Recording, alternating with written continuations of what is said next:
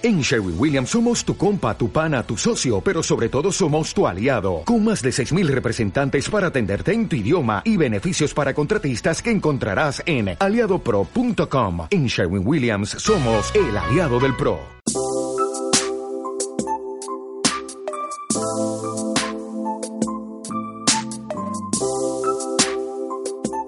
Bienvenido al podcast Aprende Astrología. Yo soy Luis Suárez, astrólogo y psicólogo, y si alguna vez has querido aprender astrología pero te ha parecido demasiado difícil, este es tu podcast.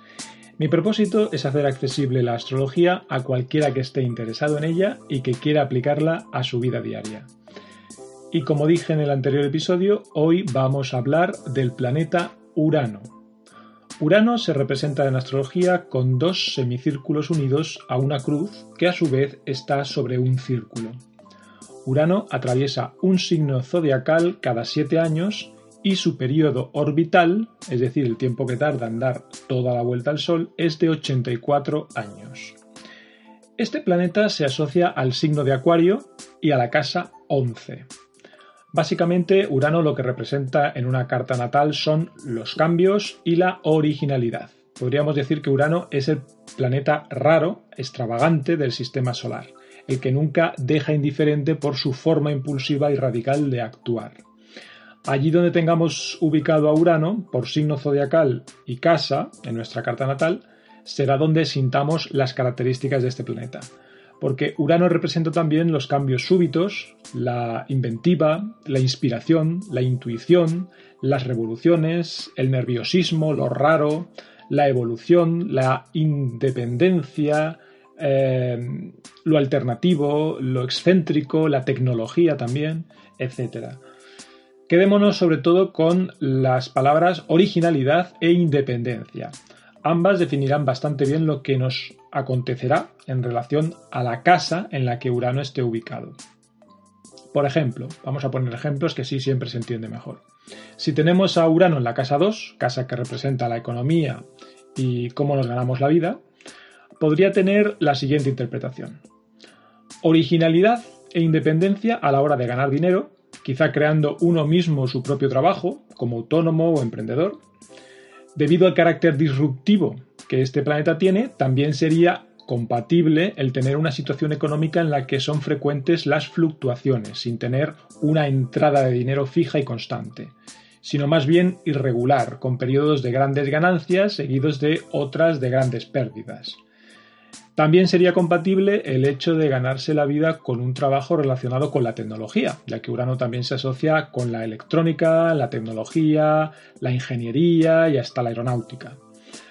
Para poder decartarnos por una de estas interpretaciones habrá que analizar la carta en su conjunto y ver de qué manera se relaciona ese Urano con otros planetas, en qué signo se encuentra y si la carta natal es más propia de la de un empresario, un científico o cualquier otra cosa. Como siempre, no podemos analizar el significado de un planeta en concreto en un lugar puesto en la carta, sino que hay, que ver el conjunto. Siempre hay que ver el conjunto. Aquí en este podcast lo que estamos haciendo es analizar eh, planeta por planeta, pero después habrá que hacer una visión general de toda la carta para poder saber cuál es exactamente el significado exacto que puede representar ese planeta en esa posición. Otro ejemplo bastante ilustrativo del influjo de Urano. Hace un tiempo, una cliente me pidió una consulta para que levantara e interpretara su carta natal. Esta mujer tenía a Urano en la casa 7, ya sabéis, la casa que se asocia a la pareja y el matrimonio. Sin conocerla en absoluto y sin hablar con ella, previamente, porque me había contactado por email, con Urano en 7 ya puede aventurarse que esta mujer, en lo referente a las relaciones de pareja, puede vivir esa inestabilidad y ese constante cambio propio de Urano. Otra posibilidad sería que en sus relaciones de pareja hubiera un componente de originalidad, bien porque se siente atraída por hombres con un carácter o vida poco comunes, o porque conciba el amor y las relaciones de pareja de una forma original, con un gran sentido de la independencia, sin ataduras, una forma de vivir en pareja en la que la libertad se anteponga al compromiso. Todo esto es compatible con Urano en la casa 7, casa de la pareja, matrimonio, etc.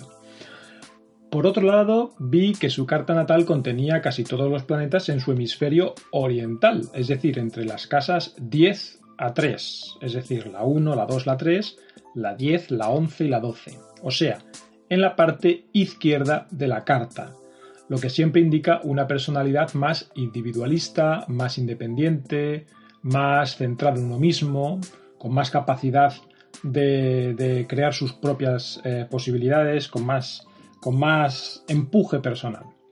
Por todo ello, me incliné a pensar eh, que para esta persona el sentirse libre, incluso estando en pareja, debía de ser algo fundamental. Unos días después, cuando la tuve delante y pudimos hablar de su carta natal, me confirmó lo que acabo de decir.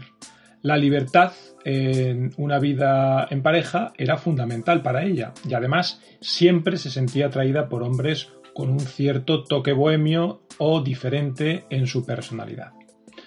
Urano, como cualquier otro planeta, no es necesariamente bueno o malo, dependerá de cómo esté en una carta, su relación con otros planetas y la voluntad que ponga cada persona en hacer brillar su parte positiva y controlar la que pueda haber de negativa. En este sentido podemos decir que las cualidades de Urano son la originalidad, la independencia, la humanidad y la capacidad para inventar algo novedoso y revolucionario. Y sus defectos son la rebeldía, la brusquedad, los cambios súbitos o el libertinaje.